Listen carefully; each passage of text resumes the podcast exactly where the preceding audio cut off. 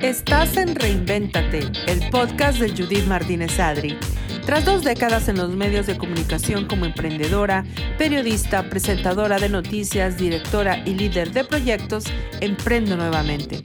En este podcast escucharás entrevistas con personas que admiro, que se han reinventado en algún momento de su vida y sobre todo que hoy comparten su historia con nosotros. Así que gracias por dejarnos acompañarte en tu proceso de reinvención. Empezamos.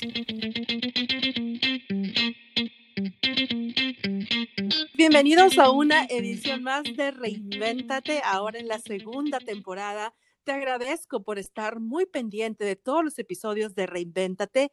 Ya son 12 episodios de la primera temporada que puedes regresar a escuchar y puedes aprender cómo reinventarte desde tu niño interior, desde tus propios miedos, desde después de tener una eh, enfermedad terminal. En fin, hay 12 episodios listos para ti. Pero te doy la bienvenida a la nueva temporada de Reinvéntate. Sabemos que la pandemia ha sido difícil para todos. Hemos tenido que reinventarnos, que reaprender a vivir y reaprender a hacer muchas cosas. Pero lo que sí es cierto es que el consumo de redes sociales ha incrementado de una manera espectacular. Así que esta nueva temporada está llena de expertos de los usos sobre el uso de las redes sociales que nos van a compartir sus experiencias, cómo se reinventaron y cómo descubrieron este fascinante mundo de las redes sociales. Hoy me da mucho gusto compartir con ustedes y presentarles a una gran colega que admiro, que respeto y como ella dice, es una tesa de las redes sociales. Les presento a Paula Gallego, querida de, eh, de Medellín y creadora de La Caja de Paula. Bienvenida, Paula. Judith, muchísimas gracias por la invitación, por esa introducción y por la palabra tan, tan colombiana que usaste. Una tesa. Exacto. Una vez que, que estaba viendo un, un, Instagram live tuyo, tú me dijiste, ay, Judy, es una tesa. Dije, ¿qué es eso? Tienes que explicarme. Y ya más o menos ahí me explicaron y sería como el mexicano bien dicho, no, no así de una manera peyorativa, pero como alguien muy bueno en lo que haces, como un, una persona chingona en lo que haces. Exacto. Y y realmente tú eres buenísima en redes sociales. Así que, pues me encanta que estés con nosotros, que nos cuentes cómo fue tu proceso de reinvención en Estados Unidos. Tú creces en Medellín. ¿Alguna vez pensaste que ibas a emigrar a Estados Unidos? No, nunca en mi vida. Eh, no, no se me pasó ni por la cabeza, ni tenía pues como el dinero, ni, no, no. Fue, digamos que un poco planeado porque mi novio en ese momento, que ahora es mi esposo, le surgió la, la, oportunidad de venirse a trabajar acá y los dos lo hablamos y lo planeamos por un año. Entonces ese fue como el tiempo de planeación, pero de ahí para atrás nunca en la vida. Y ahora llevo 15 años acá en Estados Unidos. ¿Y cómo fue ese proceso de readaptación? Porque ya eres, eras una adulta con profesión y todo cuando, cuando llegaste a Estados Unidos. Sí, era adulta, estaba recién graduada de la Universidad de Publicidad de Medellín y el proceso de adaptación, la verdad, fue, yo diría que fácil porque aunque estaba adulta, pues era una adulta joven, eh, estaba empezando mi vida pues de casada, entonces era como, fue como toda una aventura. No se me hizo tan difícil, aunque nosotros hemos sido siempre aquí solos, pues sin ninguna familia, entonces creo que por el tema familiar siempre ha tocado como, como reinventarse y buscar cómo estar aquí acompañados de nuevos amigos, cómo hacer una vida, digamos que solos, pero creo que mi proceso de adaptación fue, no fue tan traumático, fue como bonito, pues. Lo recuerdas con, con mucho cariño, ¿no? Esos primeros días que uno llegaba como que aventurar, a salir, a conocer nuevas personas y todos los días es un, es un conocimiento. Fíjate que yo me identifico contigo porque también emigré a Estados Unidos ya entre comillas, grande, pues tenía 22 años, eh, después me caso a los 26 y es empezar una vida nueva también sin familia. Y cada día es una aventura porque cada día conoces a alguien nuevo, enfrentas eh, el idioma que estás tratando de aprenderlo y te estás reinventando todos los días sin darte cuenta. Sí, así es, así igualito como le estás describiendo. Para mí siempre ha sido como una aventura. Yo siempre digo que yo me he portado como turista siempre donde he vivido, pues que he vivido en dos ciudades acá en Estados Unidos y nunca me he sentido como local, siempre siento que soy como una turista, pero de acá, entonces trato de que todo me sorprenda porque igual este no es, este no es mi país y no es mi tierra, entonces para, no, para que no me haga mucha falta Colombia, siempre trato como de disfrutarlo como si estuviera de paseo. Entonces sí, la verdad es que ha sido un proceso bonito, que obviamente ha tenido sus, sus dificultades y sus soledades, pero en general ha sido mi, mi migración de Colombia creo que fue, que fue bonita. Y te, si tuvieras la segunda oportunidad en la vida de volver a hacerlo, ¿lo, ¿lo harías o te quedarías en Colombia? No, lo haría, toda la vida lo haría sí. De pronto volvería a Colombia ya en, en retirada, pues cuando estemos retirados o algo, pero toda la vida lo haría. Este país me encanta. Perfecto. Y, me da gusto que, bueno, tú estudiaste publicidad y continuaste con tu carrera, pero tuviste que reinventarte a un cierto punto de, la vida porque las, los medios de comunicación han evolucionado de una manera tan rápido que si uno no se montó en el tren de la reinvención digital, pues te quedaste abajo. Sí, claro, yo, claro, yo llegué con publicidad de Colombia y aquí de hecho volví a hacer carrera y estudié mercadeo como para hacer el complemento. Y cuando estaba saliendo de la universidad aquí, yo empecé a ver como la fuerza que tenían los medios digitales, pues teníamos incluso materias que eran electivas y era eh, redes sociales. Entonces yo empecé a notar que, o sea, que había como un futuro ahí. Y además yo creo que coincidió con el hecho de que yo fui, pues, o sea, eh, estudiaba en la universidad y mi hijo estaba muy chiquito, entonces yo nunca como que traté de conseguirme un trabajo en la ciudad, porque siempre he vivido alejado un poco de Atlanta. Entonces, como que mi necesidad de estar en la casa con mi hijo hizo que, que me tocara aprender como a la fuerza eh, el tema digital para poder trabajar remoto, para entender esas tecnologías. Y yo creo que así fue que empecé, como tú dices, el tema de la reinvención y así fue como me empecé a inclinar con las redes sociales. Ya de esto, de esto ha pasado... Ah, no, que iba a decir que ha pasado como, como siete años y empecé con Facebook. Facebook fue la primera red que empezaste a usar, me imagino, para, para un nivel social, ¿no? O, ya estabas en, en, el ángulo de negocio. No, la empecé a usar a nivel social cuando estaba, o sea, cuando yo creo que cuando Facebook salió a la luz pública, que todos la empezamos a usar, yo entré ahí también por el tema de la conexión, porque estaba pues fuera de mi país. Pero eh, cuando me estaba graduando de la universidad que te cuento acá, también con ese temor de salir a conseguir un trabajo en una empresa americana, todavía tenía pues como mucho miedo. Yo dije, bueno, me voy a, me voy a dar el chance a ver si soy capaz de, de tener un emprendimiento yo. Y empecé eh, con el tema de la fotografía, que así, como, así fue como los conocimos tú y yo.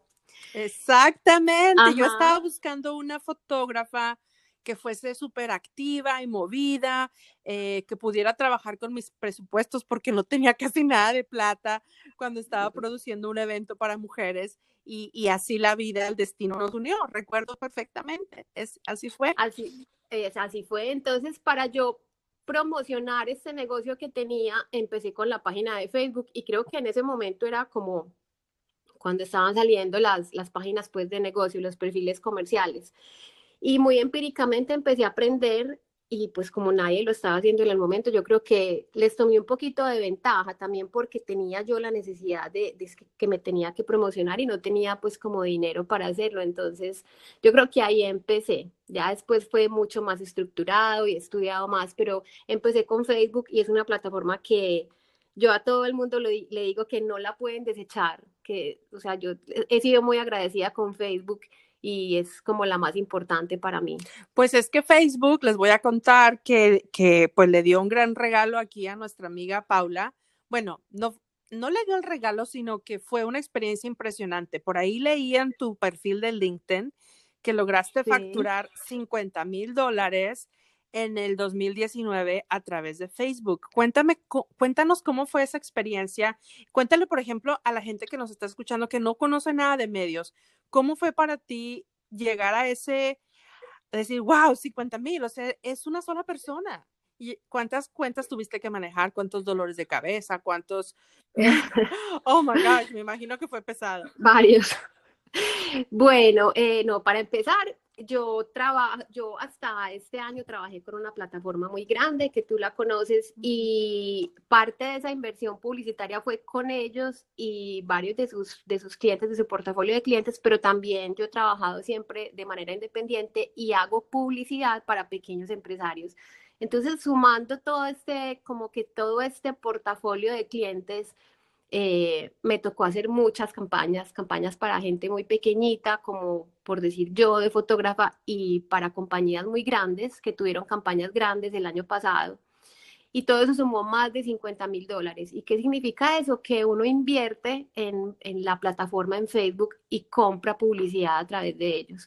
Entonces, pues para mí, la verdad, yo lo puse en LinkedIn porque para mí fue un reto grandísimo porque nunca lo había hecho sola yo siempre había sido como parte del equipo que implementábamos las campañas, pero hacía como una partecita. No me había tocado hacer todo desde el principio hasta el final. Entonces, eh, como dices, dolores de cabeza, bueno, no, la verdad, no muchos dolores de cabeza. Como, como todo ah, flujo de trabajo con clientes, sobre todo en esa parte creativa, donde a veces el cliente llega y no tiene mucha idea de qué es lo que necesita, entonces hay que guiarlos, también hay que entender que uno está jugando con el dinero de los otros, entonces tiene que tratar de que lo que pongas sea maximizado, que a la gente le llegue el mensaje. Entonces, bueno, es, el tema de la publicidad es un poquito complejo, sobre todo ahora en medios digitales, pero sí, la verdad es que fue para mí fue un, gran logro personal haberlo hecho, pero, pero aclaro, pues no, no fui yo solita, hice parte de un equipo y, también pues porque hubo empresas muy grandes invirtiendo ahí dinero. Pero esa es, haber logrado esa meta, Paula, yo creo que, que, que, a ti te dio así como que la seguridad, porque es, es diferente cuando te te presentas ante un cliente y le puedes mostrar, bueno, mire, tengo estos, todos estos clientes que les he hecho campañas, pero también logré facturar 50 mil dólares en Facebook en un año. eso habla mucho de, de, la constancia, la dedicación y la confianza que te han dado otros clientes, ¿no? Eso, yo creo que, o sea, para mí, si yo te fuera a contratar, mejor dicho, contratada, porque porque... Sí, no, yo creo que sí, ha sido una ventaja y además que me ha ayudado mucho porque es que yo, yo creo que a mí cada cosa me ha llevado por un camino en, que, en el que me voy siempre como especializando. Entonces yo dije, bueno, me voy a especializar en redes. Eh, aquella época cuando estaba de fotógrafa dije, me tengo que volver una tesa, volvamos a la palabra en redes sociales, pero ahora también resulta que es que yo puedo ser muy buena en el tema de la compra de publicidad y me he dado cuenta que existe la necesidad y no hay mucha gente que, digamos que entienda tanto como la dinámica de la compra de publicidad, porque tú en ese momento hay muchísima gente que ofrece, por ejemplo, manejo de redes sociales, que es algo a lo que yo ya no me estoy dedicando mucho. O sea, lo tengo en mi portafolio y tengo clientes, pero eh, digamos que parte de mi experticia es más la compra de publicidad y ahí viene otra rama mucho más específica que es a la que me estoy dedicando ahora, que es más como a la educación y la capacitación. Entonces le enseño a la gente a que lo hagan ellos, a que sean exitosos y bueno, sí. A, que, como tú dices, a que practiquen, a que, porque en, en, en redes sociales definitivamente no hay una, una regla establecida y como una receta que dices, vas a hacer estos pasos exactamente y te va a quedar así el ponqué o el pastel, como se dice también. Tienes que intentar primero a ver cómo te va, medir los resultados, reajustar el mensaje y invertir más o quitar o poner. O sea, es, mucho, mucho ese juego que habla, del, que habla, del que hablamos que a veces el cliente no te lo entiende. El cliente te dice, oye, pero es que yo estoy invirtiendo, no sé, dos mil dólares al mes. ¿Dónde están las llamadas? ¿Por qué no llaman? Bueno, sí. porque, primero estamos. Sí, esa es la conversación con el cliente. te digo porque lo he escuchado por ahí. Eh, entonces, me encanta que ahora te dediques a la, a la formación, cuéntanos cómo, cómo se te surgió esa idea, cómo te reinventaste ahora pues para hacer, em, em, para hacer tus propios seminarios, los haces por, por redes ahora con la pandemia, ¿cómo has tenido que reorganizarte para llevar todo esto a cabo? Bueno, el tema de la educación empezó también hace unos años porque también por casualidad me invitaron a dictar una charla cuando todavía no sabía mucho, pero sabía un poquito más que el resto de la gente, me invitaron a dar una charla a mujeres emprendedoras de Atlanta, mujeres latinas. Y en ese momento yo me di cuenta que la verdad no había mucho conocimiento en el tema digital y me di cuenta que hay muchísima gente emprendiendo, pues sobre todo mujeres, y yo dije, bueno, yo quiero empezar a ayudarles a ellas a, a, que ellas saquen adelante sus proyectos y sé que no tienen presupuesto para contratar a alguien. Entonces, en ese momento me surgió como la inquietud y seguí dando como unos, unos seminarios, pero de una manera muy esporádica. De eso ya ha pasado como cinco años. Y el año pasado me propuse la meta y dije, para el 2020 quiero vender tanto. Me puse una cifra en la cabeza y dije, voy a vender tanto en educación. Y la verdad no tenía ni muy claro si iba a ser presencial, si iba a ser digital, pero un día de como de arranque dije, yo tengo que llevar este proyecto a cabo, reservé la sala que donde fue mi primer taller eh, hice unos talleres maravillosos en, en febrero, quedé súper feliz, el tema venía pues marchando perfecto cuando pasó esto de la pandemia. Entonces, como todos nos quedamos en stand-by y yo dije, bueno, mis talleres no se pueden quedar parados. Entonces ya llegaron pues al mundo virtual y los estaba haciendo.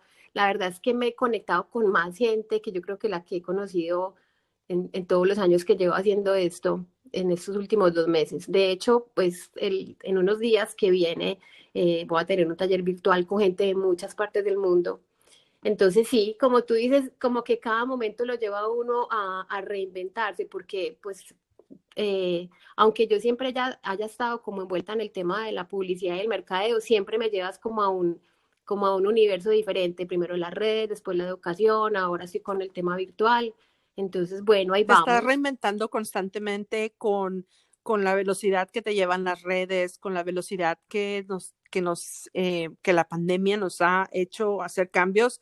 Este seminario que lo diste en febrero, me quedé fuera, me quedé impresionada, sí. quería inscribirme y ya se te había vendido el cupo. Dije, wow, o sea, me quedé fuera, no sí. puede ser. Claro, lo, lo dejé para última hora, pero ya estoy preparándome para los que vienen porque mm, lo que haces es muy dinámico. Yo estuve en uno de tus cursos eh, que diste hace uh, más de un año eh, con Anabel. Anabel, sí. le mandamos un saludo a Anabel.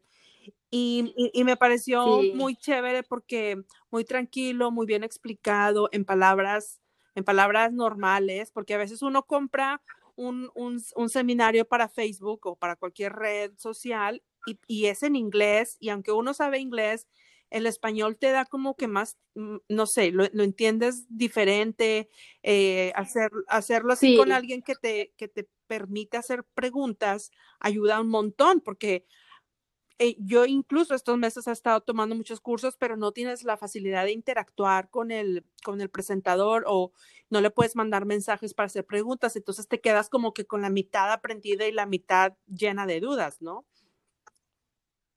Sí, no, de hecho mis, mis, mis seminarios son por Zoom y yo ni siquiera apago la cámara porque yo les digo, yo necesito ver la cara de ustedes a ver si me están entendiendo o si necesito parar a que hagamos preguntas. Y, y yo creo que lo positivo es que siempre quedamos amigos y a mí la gente me busca por redes sociales, me preguntan por WhatsApp, me dicen, Paula, tengo preguntas con este video, cómo fue que explicaste y yo la verdad es que siempre que pueda lo sigo ayudando. Entonces es una experiencia muy bonita que dentro de todo lo que he hecho es lo que me, lo que me ha dado más Tener esa conexión directa con la gente.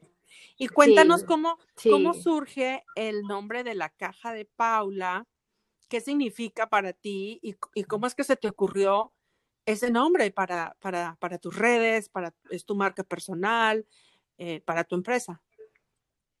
Sí, bueno, el tema de la caja viene, eh, viene también de la misma época de cuando empecé el tema de la fotografía, pues obviamente no iba a vivir de la fotografía, entonces, eh, como todo colombiano rebuscador, empecé a, empecé a mandar cosas, pues ropa, sobre todo a Colombia, a todas mis amigas. Entonces vendía, vendía cosas a Colombia y mandaba. Entonces siempre, antes que mandaba, me llamaban y me decían, ¿cuándo vas a mandar la caja? Y la caja siempre se iba llena de cosas. Y yo la promocionaba por Facebook. Es como que todo. No te puedo conectado. creer. Así nace el, el nombre de la sí. caja de Paula yo pensé que significaba ¿Sí? algo como que la caja de Pandora. wow. No, no, no, la caja era, no, la la caja era literal que se iba llena de cosas, de perfumes, de ropa, de me, me encargaban coches para bebés, bueno, entonces, pero yo lo promocionaba en Facebook, entonces, no, la caja de Paula, y me acuerdo que mi hermano me decía mucho, me encanta el nombre de la caja, no se lo vas a, no se lo vas a dar a nadie, no te lo vas a dejar quitar, y yo, bueno, la caja, me quedé con él. Ya el tema de la caja pues se acabó porque el dólar subió, ya pues yo me ocupé Oye, pero qué buena idea, pero... qué buena idea y, y, y realmente toda la gente de Medellín que he conocido en mi estancia en Atlanta son súper rebuscados, negociantes, o sea, le venden agua a un balsero. Sí. Eh, sí, sí, sí. mis respetos, porque más o menos me siento identificada porque así es la gente de Monterrey, de donde yo soy. Y, y, de, y de hecho Medellín se parece mucho a Monterrey, tienen ese, ese, ese hueco en medio de la ciudad, cómo lo, de, cómo lo decoran en Navidad con sus luces, es muy, muy, muy, muy, muy parecido. Pero el resto del país, eh, pues no, o sea, no es que nos odie, pero como que no les quedamos muy bien, porque la, yo creo que por eso te estás riendo, porque somos tan rebuscados y vendemos, o sea, si te gusta lo que traigo y le llegas al precio, me lo quito y te lo vendo. Así, tal cual. En, en, en los de Medellín son, son denominados paisas, y es así. oh, de ahí sale la caja de Paula. Bueno, entonces de ahí sale la caja de Paula y yo pues también entre lo que me gusta hacer, no es que sea la más buena, pero me gusta, me gusta escribir. Entonces yo dije, yo quiero, dentro de todas las cosas digitales que estoy explorando, quisiera tener un blog. Y ahí sí fue que lo llamé la caja de Paula. Entonces la caja de Paula ha tenido varios... Se ha reinventado pues la caja. Ya lo Sí, claro.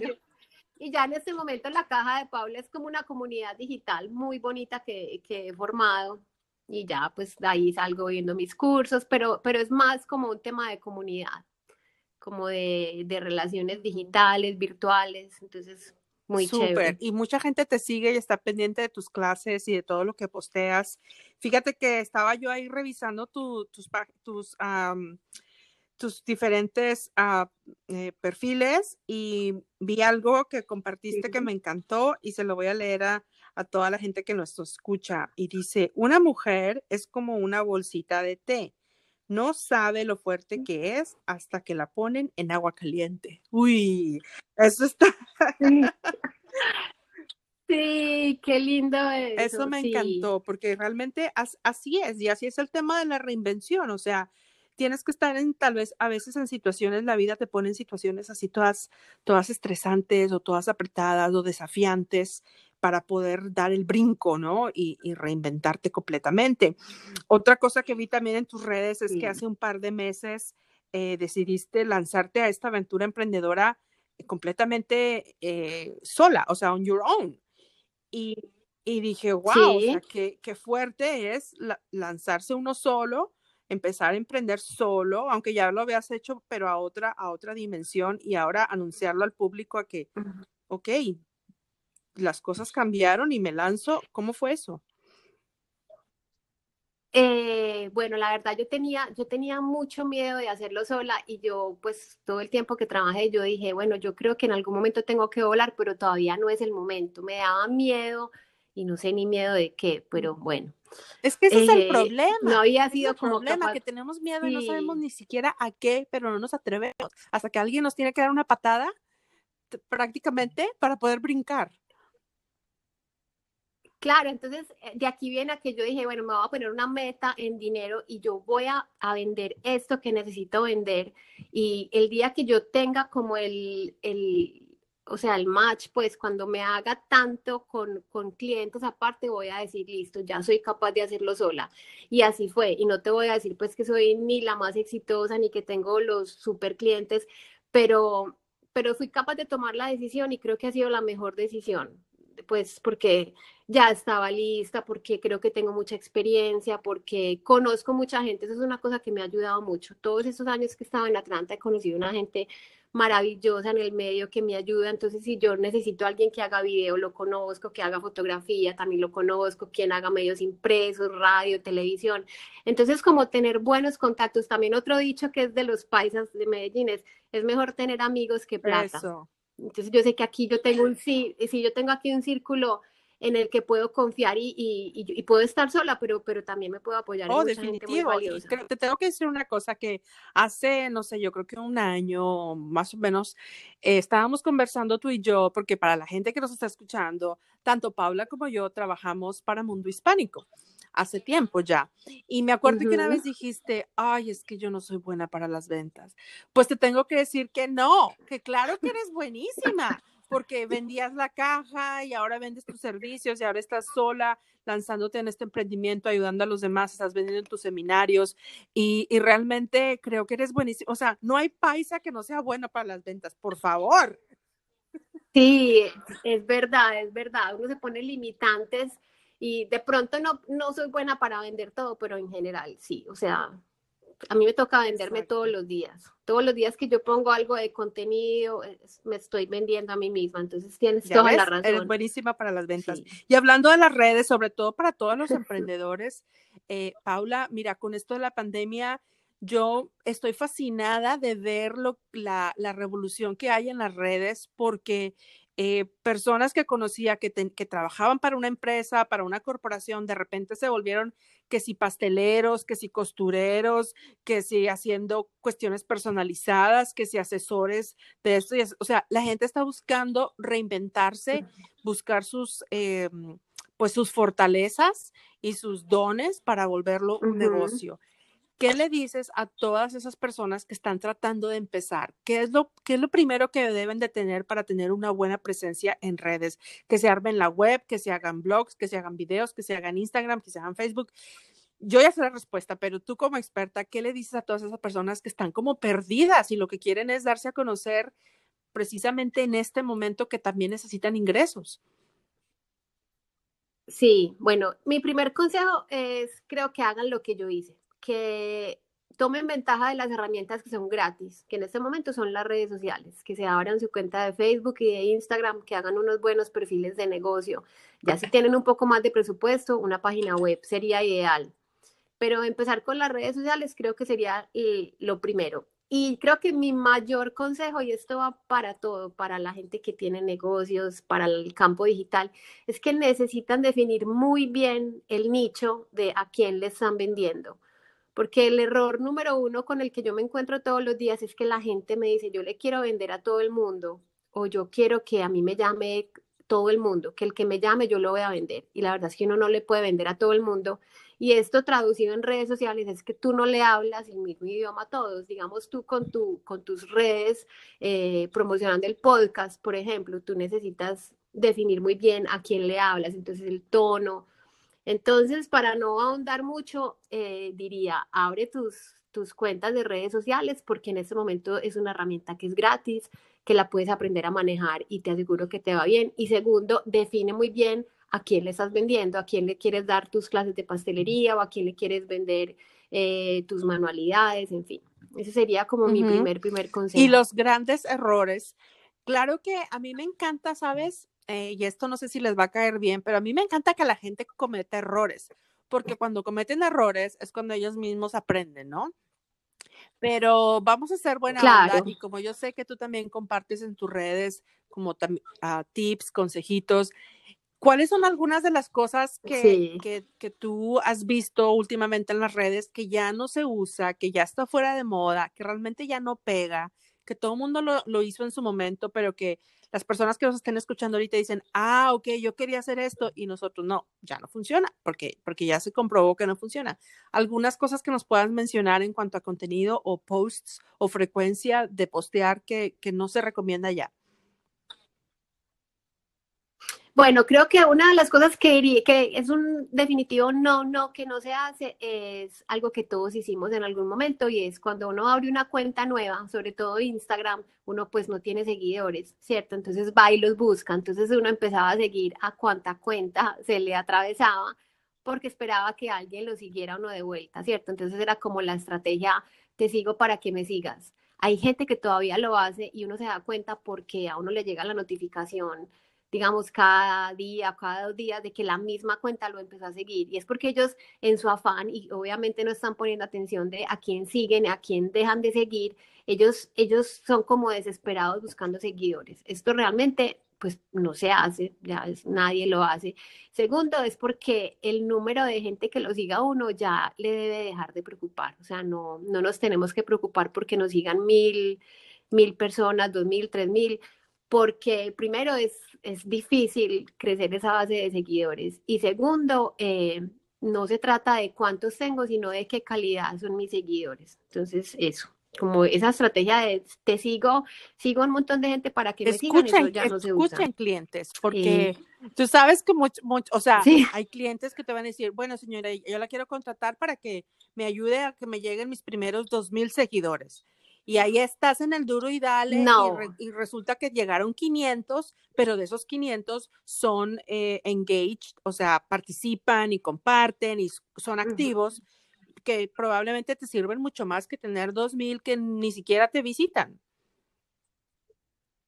Exacto, exacto. Digamos yo con la caja de Paula tengo una, una interacción que yo me quedo, yo me quedo aterrada, porque si hago el, el, como el, el promedio de la gente que interactúa con mi cuenta, las visitas de mi perfil, es altísimo y yo no tengo tantos seguidores, yo no tengo ni siquiera 1500 seguidores, pero la gente que tengo ahí la tengo tan comprometida que es gente que yo sé que si el día de mañana les, les quisiera vender algo, les tuviera como un, un objetivo directo con ellos, yo sé que, que, me van a responder. Entonces, dejarse de preocupar por los seguidores es otra cosa que ya pasó también de moda.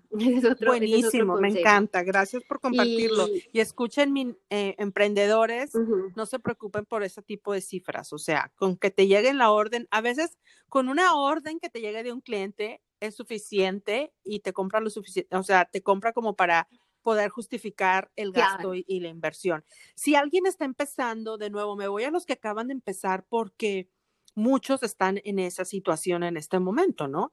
Eh, ya sea que perdieron el trabajo o se dieron cuenta. Fíjate que bien interesante. Me he dado cuenta de algunas personas que están ganando incluso más dinero ahora con lo de la pandemia que si cuando tenían su tiempo, su trabajo de tiempo completo.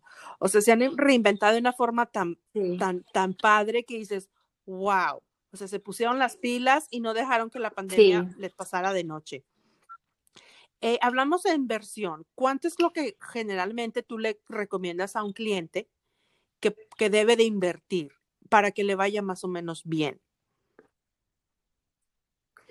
Pues mira, la verdad es que cada caso es diferente y habría que ver cuál es el objetivo que, que, necesitan con cada campaña, pero te voy a contar que estoy haciendo en este momento campañas pequeñas y empiezan en dos dólares. Buenísimo. Wow. Entonces, uno con, sí, uno, uno con, Sí, uno con dos dólares puede tener unas campañas muy, muy buenas, pero atención con esto, la campaña tiene que estar bien hecha, porque a mí también me llaman mucho y me dicen, Paula, es que perdí 10 dólares o metí 100 dólares en Facebook y a mí no me llegó ni un like o no me empezaron a seguir y yo les digo, bueno, es que hay que revisar qué fue lo que, lo que pusiste en la campaña. Entonces, tú puedes meter 100 o puedes meter 2 dólares al día y puedes fracasar o puedes tener éxito. Entonces no hay que no hay que invertir mucho dinero, la verdad, pero sí hay invertir que poquito y como que ir, como se, dice en inglés, test the waters, como ir probando a ver qué, qué, funciona. Porque a veces como creativos decimos, no, es que este gráfico, este video, esta canción, esto, esto va a pegar. Y oh, sorpresa, que la audiencia no le gusta y lo que menos pensaste que iba a gustar es lo que ha gustado más, como la del tip, la típica historia de, la foto del perrito, ¿no? La foto del perrito es la que vendió y, y, la foto aquella que contrataste a alguien profesional y te quedó súper linda y todo, ni un like. Pero la foto del perro sin bañar incluso le fue mejor. Entonces. Sí. La gente es, la gente es muy impredecible, uno, uno se queda aterrado de, cómo responden las, las audiencias ante los mensajes y la gente es muy, muy impredecible. Y lo que tú dices es cierto, uno tiene que testear las aguas a ver cómo Exactamente. Cuéntanos qué, tiene, qué planes tienes ahora para el mes de junio, julio, en dónde te pueden em, encontrar todos los, todos los podcasters, no, ya no son escuchas porque te cuento que nos, nos escuchan en Estados Unidos, obviamente muchos hispanos, pero también nos escuchan en México, en Colombia, en Perú, en España. Ah, eh, la maravilla del podcast llega hasta, hasta donde nuestros seguidores lo compartan también, ¿no? Sí, a mí el podcast me fascina, es un, formato que me encanta. Eh, Proyectos, bueno, no, mayo, bueno, estamos terminando mayo y tengo mi, pues mi, mi seminario de publicidad que fue, fue muy esperado, va, a haber gente de muchas partes, todavía no tengo planeado eh, tema para junio y julio, pero me imagino que habrá. Y a mí me pueden encontrar en Facebook eh, La Caja de Paula, en Instagram también La Caja de Paula, cada palabra eh, separada por raya baja. estoy en la caja de que es mi, mi piloto de de blog, que tengo ahí varios como artículos que son realmente como historias personales, pero bueno, es entretenido para el que lo quiera leer. Entonces, en la caja de Paula me encuentran en los medios digitales. Eh, ¿Cuál ha sido una de tus campañas de las que te sientes más orgullosa en términos de, de resultados? Que tú dices, wow, esta campaña fue espectacular. Eh, si quieres decir el nombre del cliente, perfecto, y si no, nada más un ejemplo, ¿no? Em, para que nuestra audiencia no pierda la fe y no pierda mm. la, la, esperanza, porque habrá muchas personas que ya intentaron de todo y dicen, es que nada más no, o sea, no, no la pego y no la pego. Tengan paciencia, sigan intentando y alguna campaña que se haya quedado por ahí que dices, wow, no me imaginaba y mira qué pasó. La verdad, me la, me la, pusiste muy difícil porque yo he hecho muchísimas campañas. Es que yo creo que ya perdí la cuenta. Yo creo que pasé los ¿qué? 60 clientes diferentes. Entre ellos ha habido clientes muy grandes que creo que han sido los más difíciles es, es, como un poquito irónico, los clientes que han tenido más presupuesto y que han sido compañías más grandes, esas campañas han estado más difíciles. Digamos tú y yo, yo creo que trabajamos en una grande que era de oh, taxis, de una compañía de taxis, pues Pues es que las expectativas, las expectativas están del tamaño del presupuesto, ¿verdad? O a veces más. Entonces, por ejemplo... No, y la categoría es muy, muy competida también. Sí, el tema, digamos, el tema financiero, porque tiene que ver con la confianza, es un tema que en publicidad es muy, muy complicado. Entonces esa campaña no la contaría como, como un éxito. Yo creo que todas las campañas pequeñas que he hecho, las que estoy trabajando ahora, que te digo que son de dos dólares diarios, hay varias que son de Colombia y me quedo, sí, la verdad es que me quedo aterrada porque para darte un ejemplo, eh, pon tú que le meto 25 dólares, pues lo que, a lo que equivale el peso colombiano, para crecer audiencias de Facebook y las cuentas han ganado entre 250 y 300 likes. Si tú le oh, pones 20 dólares. Eso es, excelente. o sea, o sea que también tienes clientes en Colombia. Sí, excelente. Sí, tengo clientes en Colombia. Tengo más asesorados en Colombia porque me llaman y me dices, ¿tú cuánto cobras por manejo de redes sociales? Y yo la verdad pues no lo hago porque por el cambio de, de la moneda y esto, pero sí he, hablado con muchísima gente. Como tengo tanto colega publicista, y todos y muchos de ellos no, no están todavía tan fuertes en el tema digital, entonces eh, he estado muy dedicada a, al tema de las asesorías con ¿Te ha pasado que, bueno, porque tú y yo somos más o menos contemporáneas de la misma edad, digamos que no vamos a decir la edad exactamente, pero nos graduamos por ahí en los noventas de la universidad y llevamos por ahí dos décadas ejerciendo publicidad. ¿Te ha pasado que, mm, que gente de tu, de tu generación eh, o de, sí, que, que, estuvieron contigo en la universidad, se quedaron como rezagados y no se reinventaron y se quedaron fuera de la industria?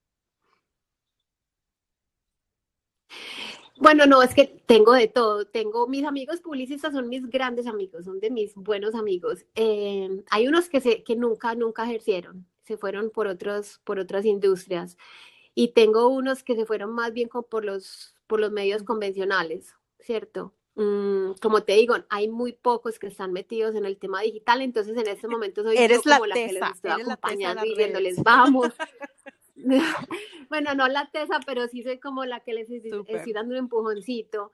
Mm, pero sí, los publicistas han todos tomado como caminos diferentes. Es un medio que evolucionó tan rápido que si no te montabas en, en el tren digital, pues te quedabas abajo. O sea, em, y, en Latinoamérica y en nuestros países la, esa evolución de repente se dio tan rápido, pero no todos lograron hacerlo por, por mil y una cosas, ¿no? Tienes, tuviste que invertir mucho de tu tiempo personal para aprender.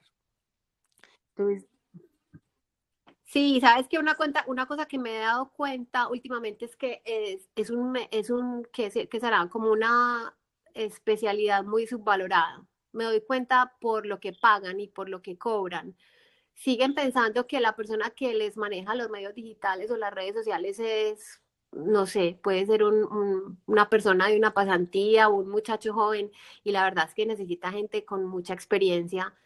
Entonces, no le están dando como el, valor. Y qué bueno que lo mencionas, porque tú sabes que tantos empresarios de diferentes tamaños, eh, lo primero que piensan es, oh, si el, mi sobrinito que acaba de terminar el high school, le, suelto el teléfono, le suelto mis redes y qué gran error cometen, porque probablemente este joven es muy ágil, usted rapidísimo, pero no tiene la experiencia de conocer la audiencia, interpretar los números, porque una cosa es hacer la campaña, otra cosa es interpretar los resultados, y ahí es donde viene la experiencia de uno.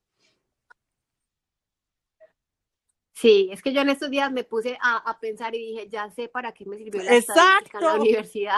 Oye, que pensé que nunca, pensé que nunca le iba, a, hacer Sí, la estadística, eh, yo también estaba recordando la vez pasada, antropología. O sea, antropología, yo esa, esa materia la detestaba, pero claro, es el comportamiento humano psicología, o sea, realmente somos un somos unos todólogos realmente, la gente que nos dedicamos a esto, porque tienes que aplicar de todo, o sea, el conocimiento del color, conocimiento del mensaje, interpretación del mensaje, y entre latinos incluso más complicado, porque todos hablamos español, pero lo que, por ejemplo, una tesa en México, te puedo decir que es un pedazo de carbón, o sea, no, una tiza, creo, es una, al, contrario, es una tiza. Y, un chingón en Colombia probablemente no significa lo mismo que en México. Entonces, nuestro trabajo como latinos en Estados Unidos es importador, porque tienes que buscar el mensaje que le llegue a todo, a todo, el mundo. Paula, si tuvieras que, em, en este momento, si tuvieras que decidir por en dónde te quedas, te vas por la fotografía, te quedas con tu caja o te regresas a vender productos en tu caja. ¿Qué es lo que quieres hacer por los, por los, por los próximos me años? Me quedo. No, me quedo. Definitivamente ya encontré lo que, lo que me apasiona, lo que amo, eh, y es la caja de Paula como es hoy en día. Eh, el tema de las capacitaciones me gusta muchísimo necesito yo también seguir capacitándome. El tema de la fotografía me gusta mucho, pero para mí no me gusta tomarle fotos a la gente. Y eso fue una decisión que tomé, dije, hasta el día de hoy tomo fotos, le tomo fotos a la gente. No me pareció la, la experiencia más chévere, pero me gusta mucho la fotografía, pues yo soy una persona que me inclino mucho por el área creativa y me gustan mucho las fotos, pero no, como negocio. como, Es que mira, cuando, cuando, cuando eh, te contratan para una fiesta, y si el maquillaje no quedó bien, no es tu culpa, pero si la foto no quedó bien, sí es tu culpa. Entonces... Claro, claro. Sí te puedo, te puedo, me puedo relacionar contigo mucho. Sí. Eso sí lo entiendo. Perfecto, pues qué rica plática. Gracias por abrir la caja de Paula y por contarnos sobre tu historia y cómo ha sido tu reinvención. Realmente se escucha como que muy fácil, pero yo sé que ha sido mucho trabajo intenso, mucho autoentrenamiento, mucha disciplina y sobre todo perder los miedos.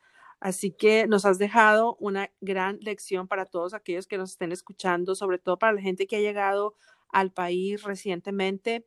No pierdan la esperanza, si se puede, hay muchas oportunidades, solamente tiene que ser un poco paciente. Sí, no. A ti un millón de gracias por pensar en mí, por la invitación. Eh, lo de TESA, pues la verdad es que es bromeando. Yo no soy ninguna TESA, pero cada día me, esfuerzo por aprender más. Y no, de verdad. Al contrario, gracias a ti por estar disponible para la entrevista. Estoy segura que de estas van a salir más porque la gente se quedó con muchos preguntas que de repente te quieren hacer, pero por favor recuérdanos dónde te pueden encontrar. Y algo si les digo, aunque no contraten a Paula, si le mandan un mensaje por privado, yo sé que ella sí se los va a contestar, porque es... Sí, yo, ¿dónde te A todo el mundo le respondo. Eh, la manera más fácil es en redes sociales, en la caja de Paula. Estoy en Facebook, la caja de Paula, Instagram, que es mi plataforma más activa, es la caja de Paula, cada palabra separada por guion bajo. Y en mi website, la caja de Paula. Pues ya saben, en la plataforma que ustedes quieran encontrar a Paula, ahí la encuentran. Los invito a que la sigan, a que estén pendientes de sus clases. Lo padre de la pandemia es que no importa dónde estés, te puedes conectar y puedes aprender en tu propio idioma sobre redes de una persona que ya intentó muchas cosas y que ya se dio cuenta de lo que funciona y lo que no funciona. Así que, Paula, mil gracias. Te mandamos un abrazo hasta donde estés. Paula está en su closet, yo estoy en el mío para traerles a ustedes esta grabación. ha sido muy divertido y espero que no sea la primera ni la última vez que estás aquí en Reinvéntate con Judith Martínez Adri. Feliz tarde. Chao. a todos y gracias.